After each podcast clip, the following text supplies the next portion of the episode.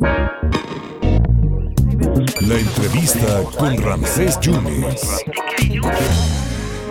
Un verdadero privilegio platicar con el maestro Diego Prieto Hernández, usted lo sabe muy bien, es el director, ha sido coordinador, pero es el director del Instituto Nacional de Antropología e Historia, antropólogo, investigador, académico, y ahora está en esta altísima responsabilidad. Maestro, señor director Diego Prieto, muchas gracias por la oportunidad. ¿Qué es lo que se encontró en Veracruz y qué es lo que se está resguardando, señor director? ¿Cómo está? Qué gusto escucharle, Ramsés. Agradecido por la invitación para platicar con tu amplio público, por eh, hacer el vínculo con nosotros. Efectivamente, pues Elina siempre está acompañando obras de urbanización, obras públicas y privadas de diferente carácter en la medida en que siempre es frecuente encontrar en el subsuelo vestigios arqueológicos de diferente índole. Eh, en este caso, pues se ha dado cuenta de que en la colonia eh, Río Loma de Río Medio 4, allí en Veracruz, se eh, ubicaron hallazgos diversos que afortunadamente fueron reportados al instituto, algunos eh, trabajadores de la construcción, algunos vecinos se habían recogido ciertos objetos, pues que tienen que ver con el poblamiento en toda la llanura costera del el Golfo, eh, en las cercanías de lo que es el municipio de, de Veracruz y que pues eh, hablan de momentos importantes por lo que hace al poblamiento y las culturas que se desarrollaron en el territorio. Ahora mismo los arqueólogos estarán analizando el material y por supuesto pues ya hemos tomado nota para que en la medida en que las construcciones eh, sigan avanzando cuenten previamente con los vistos buenos del instituto y el acompañamiento arqueológico que es obligado de conformidad con la ley federal de monumentos y zonas arqueológicos, artísticos e históricos. Entonces, eh, eh, señor director, ¿no se para la obra? ¿Sí pudiera continuar la obra aunque se hayan encontrado estos vestigios, estos, eh, estos restos?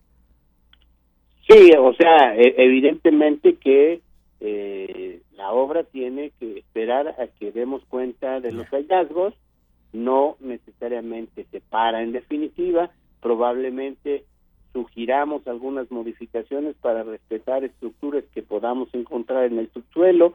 Si se trata solo de bienes muebles, me refiero a figurillas, vasijas, puntas de flecha, elementos de piedra, que son bienes muebles, pues estos se recogen y la obra continúa.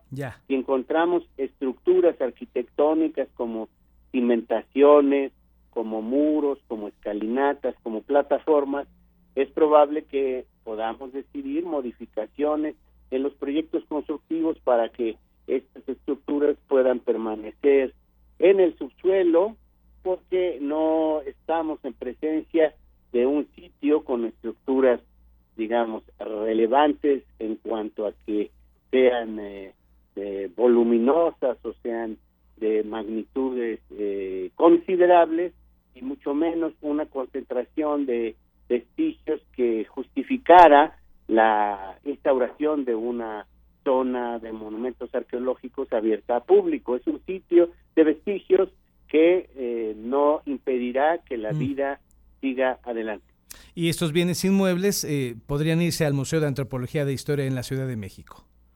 Los bienes muebles, generalmente ya no estamos acopiando todo el material en la Ciudad de México, tratamos de contar con depósitos, museos y recintos culturales que alberguen eh, colecciones, que alberguen objetos y bienes culturales que eh, puedan permanecer cerca de los lugares donde han sido hallados. Por ejemplo, Veracruz cuenta con un excelente museo de antropología en Jalapa, que es manejado por la Universidad de Veracruz, pero que eh, siempre eh, trabajamos de común acuerdo el INA y eh, la Universidad Veracruzana a través del Museo Antropológico de Jalapa Max, pero asimismo hay otros lugares, otros recintos en el fuerte de San Juan de Ulúa tenemos una importante colección de bienes arqueológicos, alguna que se encuentra eh, expuesta a la visita pública,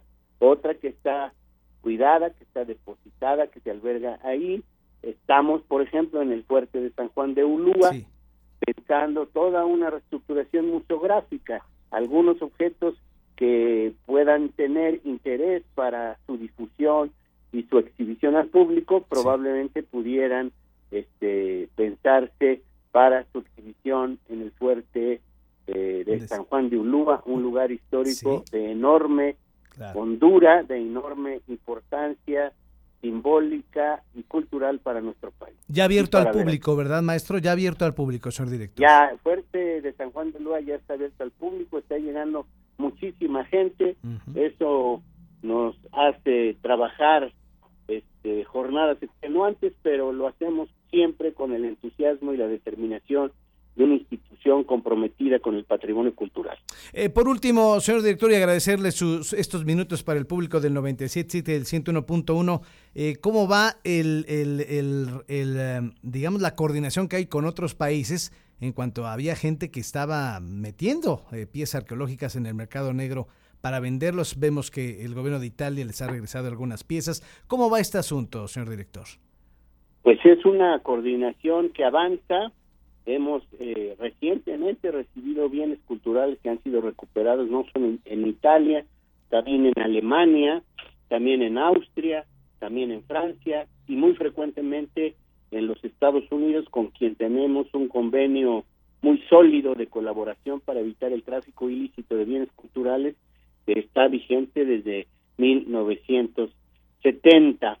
Entonces, este es un trabajo constante y ahora mismo este, estamos procurando eh, desarrollar toda una tarea de capacitación, por ejemplo, con policías aduanales de diferentes países, es el caso de Francia, y seguimos también siempre eh, señalando nuestro desacuerdo con eh, estas subastas que se llevan adelante en algunos países de Europa, señaladamente Francia, que este, pues ponen a la venta en subasta bienes arqueológicos que eh, eh, muchas veces los gobiernos pues no eh, logran acreditar la debida y la adecuada posesión que por supuesto sin duda alguna debe tener orígenes ilícitos porque está prohibida la exportación de bienes arqueológicos de nuestro país y cualquier bien que salga del mismo pues es un acto